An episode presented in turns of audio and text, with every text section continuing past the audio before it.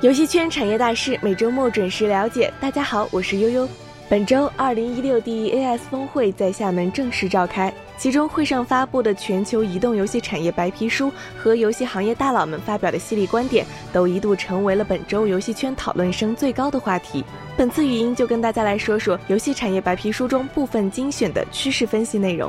首先，通过一组数据及分析内容来了解这一年来手游产品的发展趋势。二零一六年单机游戏的数量占比呈现明显的下滑趋势，同时单机游戏榜单相对固定，整体变化不大。其中主要表现在厂商将更多的精力和重心都放在了网游上。一方面，四 G 网络的普及为游戏联网性提供了有力保证；另一方面，在与网游相比，单机游戏有着更丰富的付费设计系统，这可以为厂商带来更多的收入保证。需要指出的是，在二零一六年，有不少经典单机游戏均推出联网版的续作，例如《捕鱼达人》《保卫萝卜》等。而在网游中，角色扮演依然是占比最高的一部分，其中 MMO 类型新品依旧不断，在这一年来已经逐渐呈现出强强联合和寡头化的特征。另外，卡牌类游戏在二零一六年 Q 一季度有个小高峰，随后占比便逐渐下滑。在手游 IP 类型分布中，文学类 IP 占比最多，其次是动漫 IP 与游戏改编 IP。值得一提的是呢，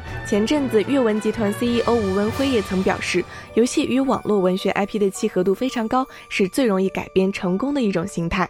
除此之外呢，二零一六年手游行业的变革还表现在细分品类游戏精品迭出、更深入的 IP 开发、走向轻度化的移动电竞以及手游新分发形式等等。其中，在二零一六年的类型市场，没有如往年一样诞生居统治地位的巨无霸类型，目前都仅仅只是一个领域的表现。在 IP 开发方面，今年市场已经从单纯的拿来主义逐渐转化为深度开发；而在渠道分发中，越来越多的渠道开始意识到内容至上，并开始着重对开发者进行扶植与拉拢。以上就是对 DEAS 峰会发布的游戏产业白皮书中的部分内容进行的精选解读，供大家参考。获取完整报告，可在游戏鹰眼微信公众号直接回复 DEAS 峰会。另外，本周其他重点信息，大家可以在下方自行浏览。这里是四三九九游戏鹰眼，我是悠悠，我们下周再见。